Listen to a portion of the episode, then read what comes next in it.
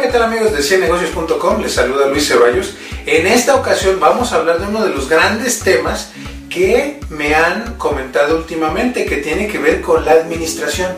Pero en este video, la administración pública. ¿Cómo se maneja un gobierno? En videos pasados hemos platicado o hemos hablado de la administración, que es un arte de manejar al personal, es una ciencia que tiene números y también es una serie de técnicas para manejar dineros, personal, procesos y una empresa en general. Pero el gobierno también es una empresa. ¿Por qué es una empresa? Porque el gobierno tiene un presupuesto, porque el gobierno tiene personal, porque el gobierno tiene marketing, el gobierno tiene los mismos pedazos o los mismos elementos que tiene una empresa privada, solamente que el gobierno es enorme. En el caso de algunos gobiernos, tienen empresas petroleras, como es el caso de México. México tiene una empresa petrolera, eh, Pemex, una empresa de electricidad, Comisión Federal de Electricidad y otra serie de organismos de gobierno. Además tiene secretarías o ministerios y cada uno de ellos tiene un director general. Eh, hay gobiernos que tienen un millón de empleados, hay gobiernos que tienen dos millones de empleados, tres millones de empleados. Por lo tanto, la administración pública es uno de los grandes temas, sobre todo porque son dineros de la población. Entonces, cuando hablamos del gobierno, hablamos de administración. Y cuando hablamos de administración pública, hablamos de eh, manejar todas las mismas partes como mencionamos a continuación, pero sobre todo hablamos de políticas públicas. Cuando hablamos de políticas públicas, hablamos de que un gobierno establece políticas culturales, políticas económicas, políticas ambientales, políticas de desarrollo territorial. Es decir, un gobierno maneja casi de todo. Entonces lo maneja por áreas eh, con el presupuesto que tiene. Vamos a ponerte un ejemplo. Si hablamos de, de políticas culturales, el gobierno podría instituir un programa a través del cual se regalan 100.000 libros en comunidades pobres en 32 estados del país.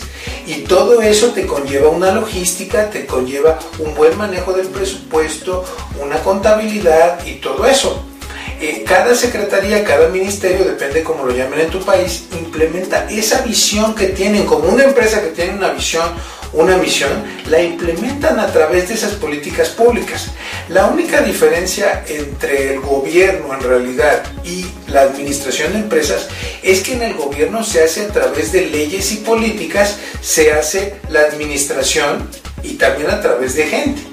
Pero en la empresa privada lo que sucede es que la administración se ejerce a través de procedimientos, políticas, presupuestos y lineamientos empresariales. Un gobierno está un poco más controlado de alguna manera que una empresa privada. Ahora, por ejemplo, si eh, el gobierno decide hacer una política pública de impuestos y quiere recaudar 10 mil millones de pesos por un impuesto, eh, y le quiere cargar esos impuestos a todos los autos eh, de más de 250 mil pesos, pues genera un presupuesto que le permite financiar otras cosas. Es exactamente igual que la empresa. Pero bueno, vamos a hablar un poquito de qué se administra cuando hablamos de un gobierno y por qué los gobiernos latinoamericanos a veces no administran correctamente sus presupuestos. Bueno, el primer elemento son los servidores públicos. Eh, como en toda empresa hay recursos humanos y hay unas jerarquías y hay organigramas. Entonces hay un secretario de salud, un ministro de salud, hay un secretario de economía con todo su presupuesto. Entonces, para empezar, el gobierno tiene que ver con manejar gente. Esa gente tiene que estar bien capacitada, esa gente tiene que saber bien qué es lo que está haciendo, debe de contratarse bien con experiencia, debe de saber quién es el líder, debe de saber cómo dar servicio al cliente. Como en cualquier empresa, el servidor público debe de evaluarse por métricas. Entonces esa es la primera parte de la administración pública. La segunda parte de la administración pública es que hay dinero público, recursos públicos. Ahí se tiene que manejar una contabilidad, se tiene que manejar un flujo económico, un flujo de caja, un flujo de efectivo, todos esos flujos. Se tienen que manejar impuestos, hay ingresos y hay egresos. Son presupuestos iguales a los que tiene una empresa. Se hacen pronósticos inclusive. El tercer punto de la administración pública que lo hace muy interesante es que hay mucha política y partidos políticos. En una empresa hay un poco de dictadura, sobre todo en empresas donde los socios son empresas familiares o son familiares. A veces hablamos de dos socios y ellos son los que deciden. A veces hablamos de un consejo de administración de una empresa familiar de 10 personas que son las que deciden y hay un poquito de, digamos, eh, conflicto. Pero en empresas públicas hablamos de que se toman las decisiones entre muchos accionistas, a veces mil, cien mil, un millón de accionistas. Pero en la administración pública hay un Congreso, hay un presidente o digamos un poder ejecutivo y hay un poder judicial, lo cual hace que el gobierno esté equilibrado. Entonces, aquí hay política y hay partidos públicos para hacer leyes que reformen al gobierno Últimamente en varios países de América Latina hemos visto que con el presupuesto que se tenía no se podían hacer las cosas que se buscaban.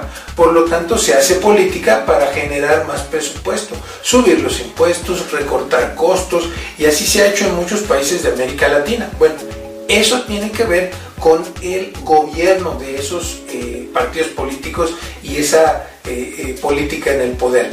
Y la cuarta tiene que ver con la popularidad y la opinión pública. Es cierto, cuando tú tienes una opinión, el gobierno se está dando cuenta de esa opinión y como cualquier empresa hay una satisfacción al cliente. Si el cliente está insatisfecho, se tienen que cambiar las cosas.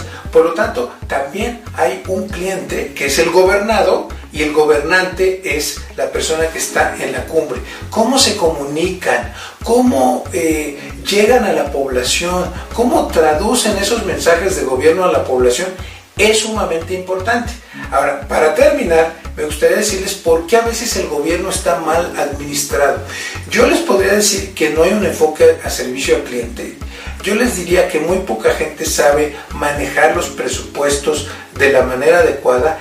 Y tres, las instituciones de América Latina no son lo suficientemente fuertes. Eh, eso es importante también en una administración, que la empresa sea sólida y cuando las instituciones, sea el Poder Judicial, sea la policía, sea la institución que ustedes quieran, no son fuertes, pues es imposible salir adelante.